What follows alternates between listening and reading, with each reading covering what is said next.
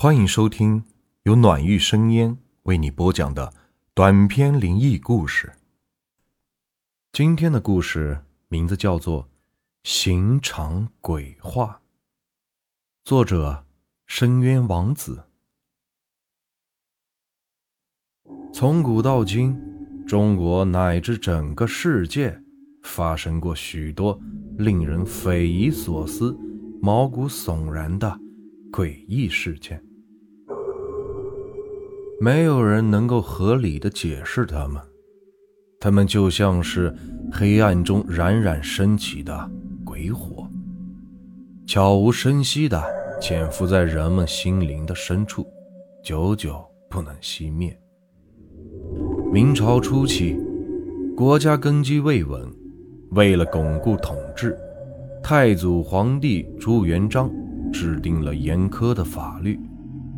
大兴文字狱，许多无辜的人被冠以谋反、大逆不道等罪名所残忍的杀害，而明朝的刑法又是历朝历代中最为残酷无情的：凌迟、斩首、剥皮、车裂、断椎，其中凌迟是最为恐怖。是将人以杀猪宰羊的方式千刀万剐而死，行刑的场面是异常的血腥，就连许多行刑的刽子手都难以忍受。然而，明朝正是靠着这些残暴不仁的刑法，一点点的巩固了集权统治。永乐年间。东南沿海某城有个郎中叫梁松，此人医术高超，在江南一带小有名气，许多外地人都慕名前来求医。不过，梁松并不在乎赚钱，他始终谨记着为医者的本分，即使遇到生活困顿。无钱支付诊费的患者，梁松也会尽自己的全力去医治他。有些病人行动不便，或者常年卧床不能远行，梁松常常需要外出出诊。他外出的时候，总会路过城郊那个旧刑场。这个刑场始建于元朝初年。当年蒙古鞑子曾经在这里杀死了无数反对他们的人。元亡之后，为了图省事儿城中没有修建刑场，处决犯人也都是在这个前朝的旧刑场执行。但处决完犯人之后，官员们从不派人打扫刑场，因此鲜血。和人体的残肢碎肉就这样胡乱地丢在刑场上，任由蚊虫和食腐的动物所啃食。久而久之，血和体液都渗入了行刑台的地面里，变成了黑褐色，常年散发着令人作呕的腥臭味儿。路过的行人唯恐避之不及，而梁松却不觉得有什么。行医多年的他，对这样血腥的场面早已是见怪不怪了。每当他走过这个刑场的时候，都是一脸的淡定和从容。有一天，官府抓了几个臭名昭著的江洋大盗，将他们。判处凌迟之刑，押送到城郊的旧刑场处决。城里的老百姓知道了，都纷纷的跑到了城郊去观看。梁松和他的夫人也在其中。人嘛，总是喜欢凑热闹的。三个满脸横肉的大汉被剥得赤条条的，绑在柱子上，脸上的表情。惊恐异常。午时三刻一到，三个刽子手便操起小刀，开始了行刑。肉伴随着红彤彤的血珠，一片一片的掉落下来。杀猪般的惨叫也一声接着一声的响起，场面是惨不忍睹。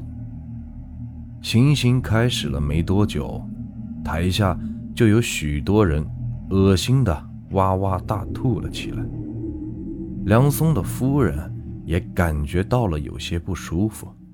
便拉着梁松的衣角，小声说：“相公，咱们还是回去吧，我有些受不了了。”“呵呵，你呀，让你在家好好待着，你非要过来凑热闹。”梁松拍了拍妻子的肩膀，淡淡的笑了笑：“好吧，咱们回家吧，以后啊，可千万别来再看杀人了。”当心回家做噩梦。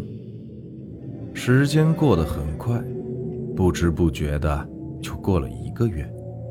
这一天是民间的七月半，鬼节。一大早，外面就下起了淅淅沥沥的小雨。梁松简单的收拾了一下药箱，拿上了油纸伞，准备出门。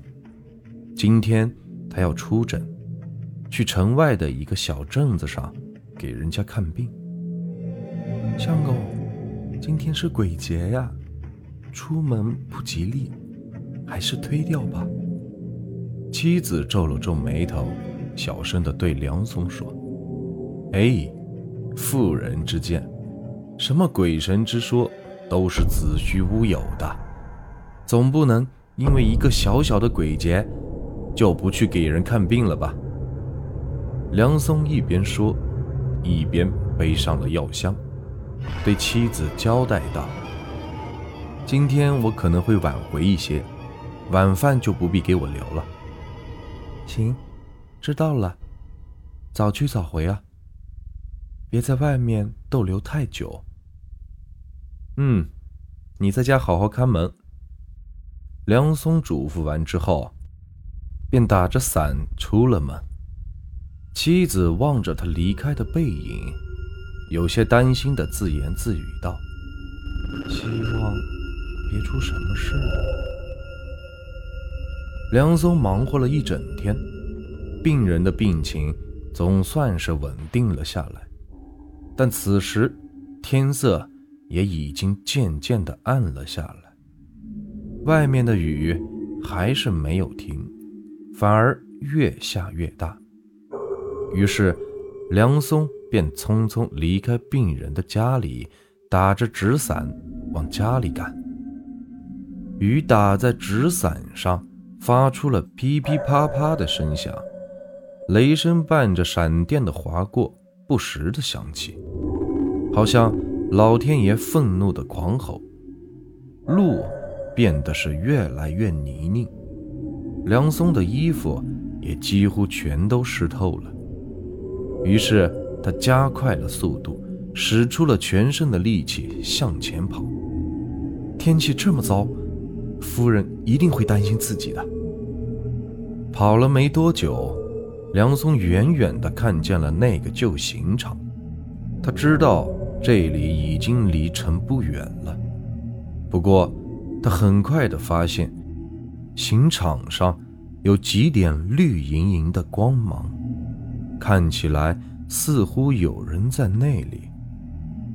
这么晚了，又是鬼节，谁大晚上的不回家到这个鬼地方来呢？出于好奇，梁松快步的朝刑场走了过去。成年累月累积的血渍，在雨水的冲刷下变得是腥臭刺鼻。梁松只好一只手捂着鼻子。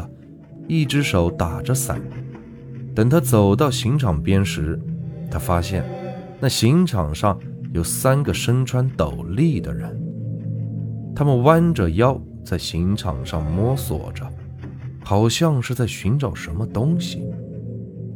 喂，我说三位小哥，这破天气，你们不回家，在这种地方干什么呢？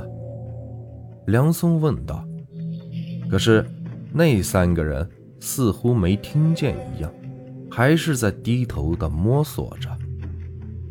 梁松便走上前去，拍了拍其中一个人的肩膀，善意的说道：“你们丢了什么东西？要不我来帮你们找吧。”“哦，真的吗？”那个人冷笑着说：“我们在找我们自己的肉，请问先生看到他们了吗？”说完，他缓缓地抬起了头。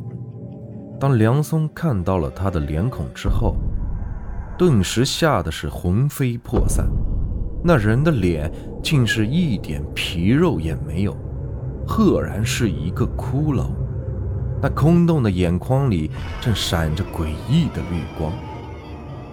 梁松恐惧的是连连后退，另外两个人也在此时抬起了头。梁松发现，他们的头。竟然也是骷髅，眼眶里同样是闪着绿光。他们诡异的笑了起来，缓缓的朝梁松走了过来。肉，肉，把你的肉给我们吧，这样我们就不用再费力气去寻找了。第二天。几个赶路的行人在城郊的刑场上发现了一具白骨。他穿着衣服，看起来似乎是个郎中，药箱和雨伞还放在他的身旁。这个故事啊，就结束了。如果你们喜欢我的故事，别忘了订阅、收藏和关注我。接下来会有更多有趣的故事。感谢你们的收听。